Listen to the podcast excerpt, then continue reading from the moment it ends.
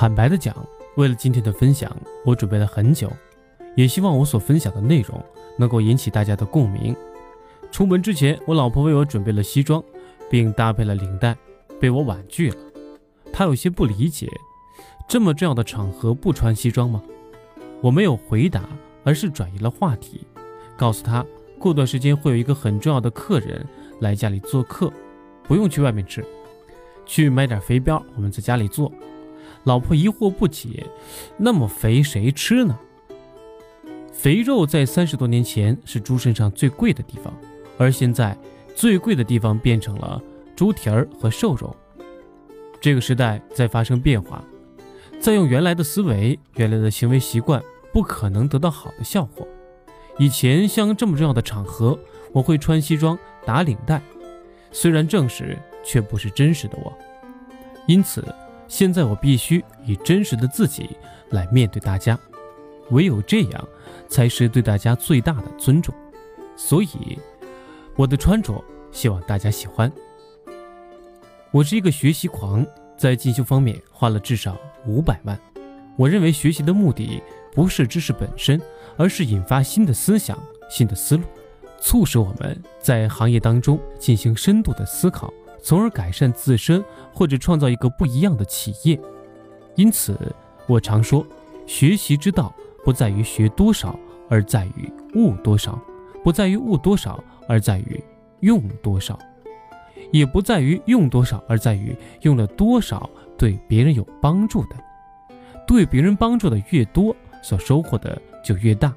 因此，学习只有一个目的，就是让我们不断的变化。总有人问我。哪个老师讲得好？我一般反问：哪个老师讲课不好呢？这个问题就像裤子的长短一样，适合自己的才是最好的。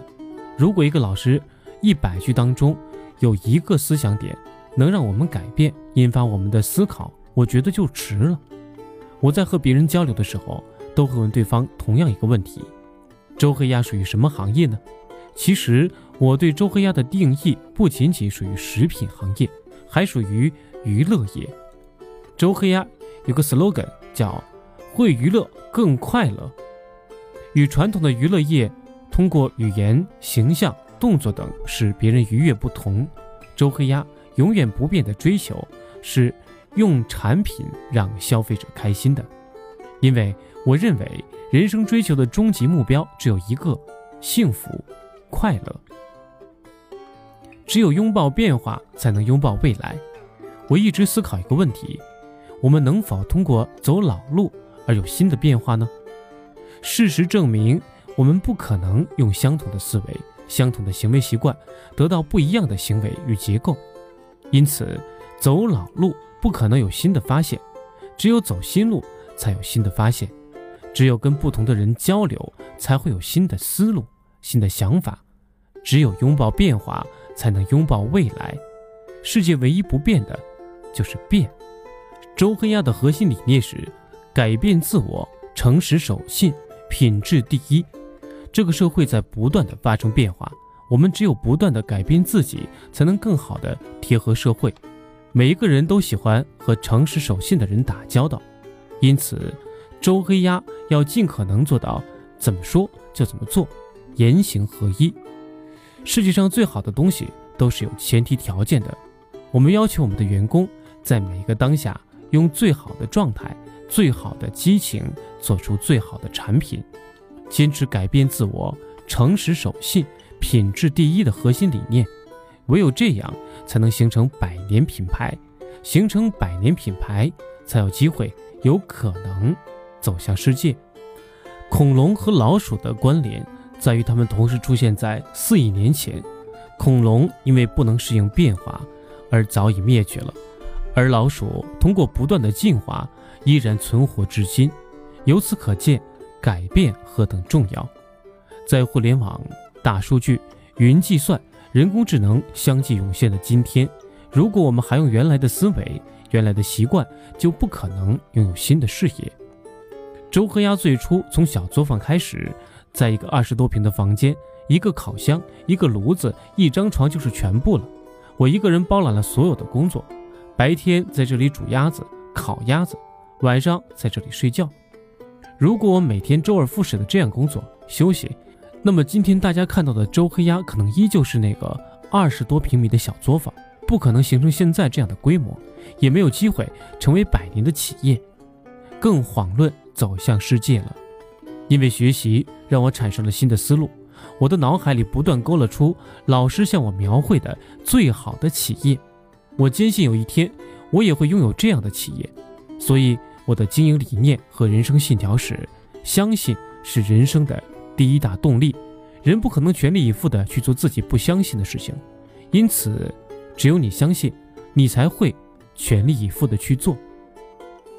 我想可以用一句话来概括周黑鸭一路走来的心路历程：人因触动而变化，因相信而拼搏，人因富裕而给予，因自觉不足而学习。我爱学习，是因为我自知不足。我也告诉我的团队，人成长最快的法门，最好的方式是永远否定自己的成果，否定自己的成果，才有可能不断的前进，不断的学习。如果想改变命运，要先改变思想，从而改变行为，进而改变结果。因此，如果我们希望有好的结果，就要主动的去思考，在学习过程中进行深度的思考。从而改变，改变，从做决定的一刹那开始。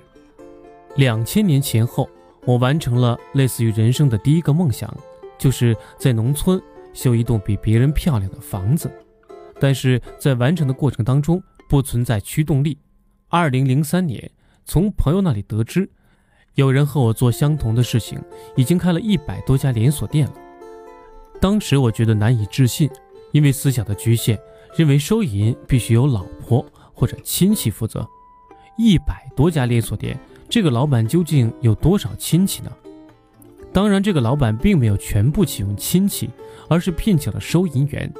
用亲戚收银的想法限制了我的成长。后来，我就主动了解这个老板，发现他有两个特点：一，爱学习；二，情比自己有能力的人。由此，我萌生了要去学习的念头。那一年，因为没有大专的文凭，我被很多高校的 MBA、EMBA 拒之门外。从那之后，我一直思考如何深造。直到2005年，有一个培训公司告诉我，他们的培训不需要文凭，只需要学费。这样的机会令我欣喜若狂。至此之后，我的学习就没有中断过，并把总结来的心得刷在了周黑鸭食品厂的大墙上。经营企业，逐利则败，逐产品精进，则得人心；管理逐身先，则得拥护；逐放逸，则失爱戴。二零一六年，中央领导到湖北调研考察，来到了周黑鸭食品厂。看到这句话的时候，问我是不是祖训，我否认，并告诉他这是我自己写的。我希望周黑鸭能够成为百年企业，但很显然，我无法。再拥有一百年的寿命，因此妄自尊大，留下精神思想，希望能够传承下去。周黑鸭的追求：一、经营企业逐利则败。历史上所有伟大的公司，虽然一定是盈利的，但他们都不是追求利益最大化而成功的。比如苹果、Facebook、谷歌。周黑鸭以这样的企业为榜样。从不刻意的追求利益最大化，从而成就了今天的周黑鸭。二，逐产品精进则得人心。那么周黑鸭追求的是什么呢？古语有云：“得人心者得天下。”很多人赞同，利润等于销售额减成本减支出。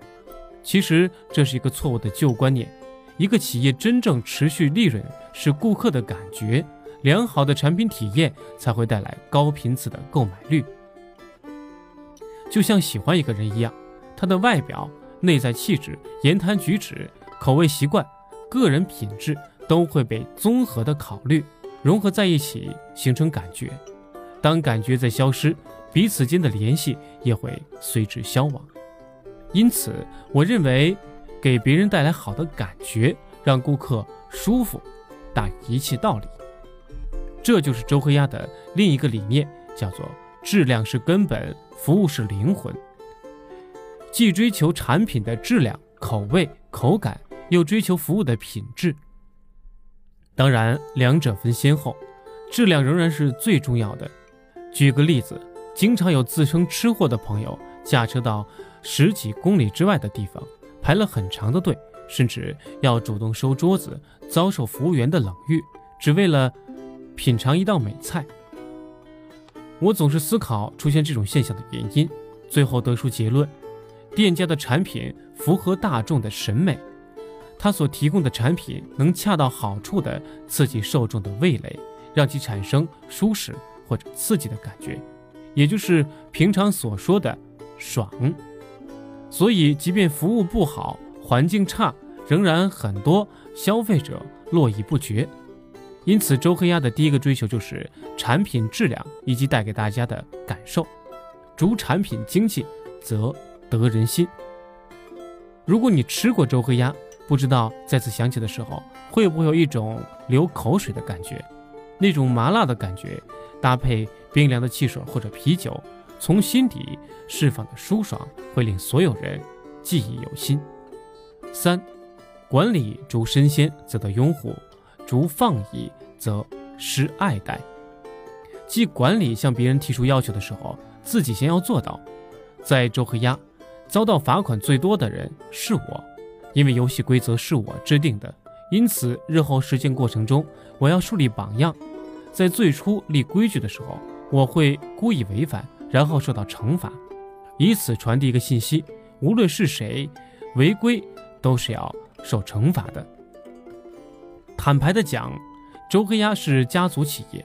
为了把周黑鸭转变成非家族企业，我颇费了一番周折。起初，我给大家放孙武练兵，告诉大家忠诚不是唯唯诺诺，而是敢于说出自己的内心真实的想法。而一旦管理者做出了决策，即便得不到你的认可，也要贯彻执行。很多人反对空降兵，请管理团队来的时候，用大量貌似有道理的话进行反驳。我告诉大家，如果我们努力仍然做得那么差，只能证明我们以前努力的方向是有问题的。既然有问题，还用原来的方式去努力，就不可能进步了。因此，大家要忠诚，要起带头作用，通过不断的沟通和努力，最终得到了家人的认可和支持。五、十字理论和树根文化。一九九七年。至二零零零年四年间，我生意都很好，并于一九九九年收了一个徒弟。这个徒弟的酱板鸭是要卖到酒店去的。酱板鸭的原料需要一年以上的老鸭，这样的鸭子做出来口感才好。然而我的徒弟买的却是六十天的雏鸭，成本六元一只，制作完成的板鸭售价十七元一只，且雏鸭的鸭毛、鸭胗。鸭肠、鸭掌、鸭翅都优于老鸭，平均一只可以卖到六元到八元，其他卖了一只鸭子的利润在十五元左右，而老鸭成本在十六元一只，售价二十三元，加上调料三元，一共利润四元左右。起初我还坚持自己的立场，认为老鸭优于雏鸭，坚决使用老鸭。然而三天以后我就有所动摇了。十天以后，我就有所行动了，一共囤了一万只雏鸭，准备做酱板鸭使用。之前有一位大姐是我的常客，在分别买了三只雏鸭做的板鸭之后，认为口感不好，但被我姐姐以运气不好，或者卤水刚刚做好不入味儿，或者最后一批卤水质量不好，或者新进的香料有问题等等搪塞过去了。后来这位大姐。又陆续买了两只，然后逐渐的降低了购买的频次。用老鸭做原料的时候，一天的销售量在一百到一百五十只之间，而换成雏鸭之后，销量逐渐降到了十只左右，生意无法维持下去。因此，我得出了结论：欺骗只能得到一时的快乐，唯有真诚才能到永远，并逐渐转变成周黑鸭核心文化之一。诚实守信。我父亲在知道这件事情的时候跟我说：“食品的‘食’之所以上面是个人，下面是个‘粮’，就是告诉我们做食品的人最重要的是讲良心，不讲良心就会走背运的。周黑鸭有两大文化，其中的识字文化就是我父亲传授给我的。他是一个手艺人，认为做手艺要走红一方，做食品要让吃的人留恋，不留恋就一定会走下坡路。周黑鸭的另一大文化是树根文化，因为只有树根不断的往下扎根，才能够足以支撑树干的生长。被狂风折断的大树，第二年会在树旁重新滋生嫩芽；而被狂风彻底掀翻的大树，就会从此。丧失生命，产品质量就是周黑鸭的根，只有不断的向下生长，才能够支撑上面的一系列内容。